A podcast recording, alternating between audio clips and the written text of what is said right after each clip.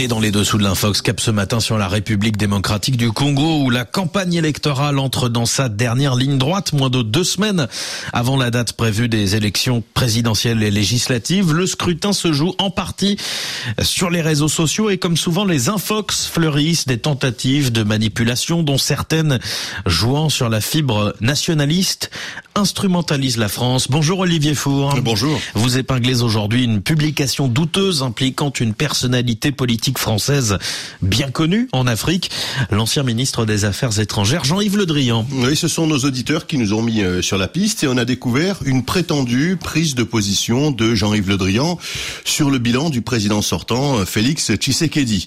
On peut y lire, il a dirigé son pays avec des discours de promesses. L'ennemi numéro un de monsieur Tshisekedi, c'est sa propre bouche. Fin de citation. On peut y voir une photo datant de 2019 de Jean-Yves Le Drian, le tout sur un fond euh, musical mais jamais on ne l'entend prononcer ces mots. Cette prétendue déclaration a été repérée le mois dernier sur TikTok avant de se retrouver sur X, anciennement Twitter, puis la messagerie WhatsApp. Olivier, vous avez pu vérifier et tout cela est faux.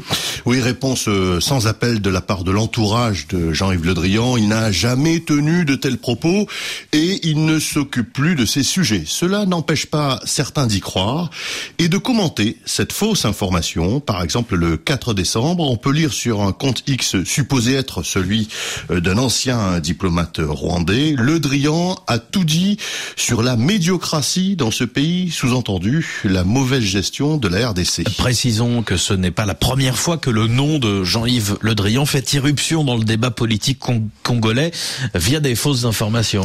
Oui, et cette figure de la vie politique française est avant tout utilisée pour jeter de l'huile sur le feu en discréditant tel ou tel responsable politique congolais. En 2020, un texte similaire attribué à, l'ancien ministre était déjà apparu sur Facebook. On pouvait y lire Le président Tshisekedi ne respecte pas ses engagements avec la France et l'Europe, il ne finira pas son mandat. Fin de citation. Vérification faite, là encore, il n'existe aucune trace de telle déclaration dans les médias, rappelle l'agence France Presse, qui s'était alors penchée sur la question, et à Paris, le Quai d'Orsay parlait d'une pure invention. Mais alors Olivier, pourquoi est-ce souvent la, la figure de Jean-Yves Le Drian qui est utilisée? Eh bien, il faut se souvenir des propos, cette fois-ci bien réels, de l'ancien ministre, tenus sur France Inter en 2019, après la présidentielle au Congo.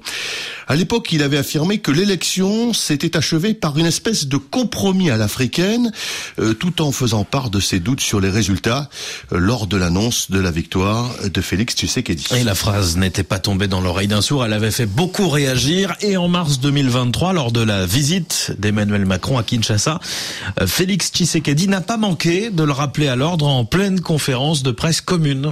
précisément, et quelques mois plus tard, eh bien, c'est Emmanuel Macron qui allait faire le l'objet d'une tentative de manipulation via un deepfake, l'enregistrement, vous savez, d'un faux discours, ouvertement hostile, là encore, à Félix Tshisekedi, le tout généré euh, avec des outils d'intelligence artificielle. Objectif de cette manipulation, s'attaquer au pouvoir en place, mais aussi alimenter le sentiment anti-français en présentant cet audio comme une ingérence de la France dans les affaires politiques africaines.